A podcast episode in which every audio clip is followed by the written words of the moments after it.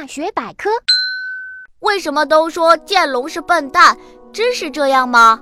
我们一般说谁聪明，都会说他的大脑很大，而剑龙的大脑和身体比起来，确实显得很小。